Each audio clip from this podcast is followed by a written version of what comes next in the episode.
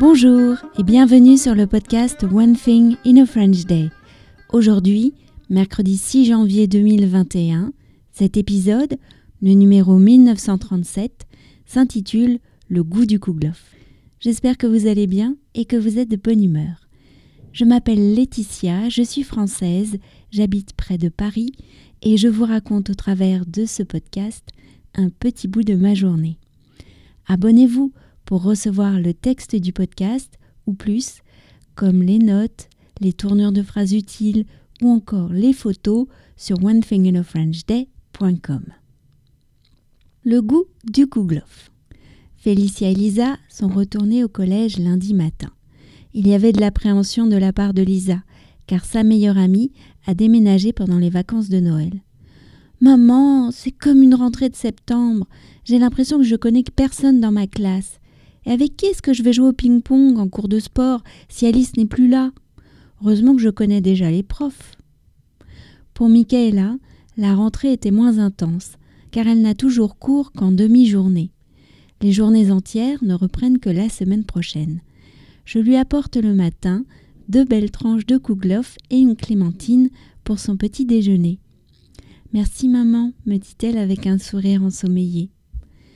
Le kouglof est devenu le petit déjeuner du moment à la maison, car je suis à la recherche de la recette qui donne le goût de kouglof. Le kouglof est un pain alsacien au raisin qui se rapproche de la brioche que l'on cuit dans un moule qui a une forme particulière. Depuis que j'ai reçu mon nouveau moule, je suis lancée dans une quête. Je suis devenue une telle partisane du kouglof que je regrette qu'on ne puisse le trouver partout comme le panettone. Il lui manque peut-être tout le marketing qui va autour du panettone. La boîte métallique, l'emballage avec le ruban, le processus de fabrication au levain qui dure trois jours. Il lui manque surtout le goût. J'ai toujours été déçue en achetant du kouglof dans les boulangeries. Il avait le goût de brioche. D'ailleurs, mes premiers essais avaient le goût de brioche. Pourtant, j'avais comparé plusieurs recettes. J'ai fait goûter un de mes premiers essais à mes parents pendant les vacances. C'est bon, mais ce n'est pas le goût ni la texture du kouglof, a dit mon père. Je rechercherai la recette de la sœur de Michel, a dit ma mère. Quand j'étais à Périgueux et que j'allais faire de l'avion, a continué mon père en se rappelant sa jeunesse, je mangeais du kouglof tous les week-ends. La femme du mécanicien en préparait deux énormes chaque week-end à la main.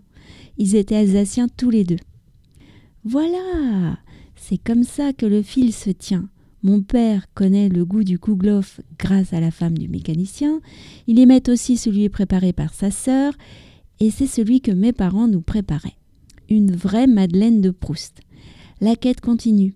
J'ai repéré une recette de Christine Ferber sur Internet.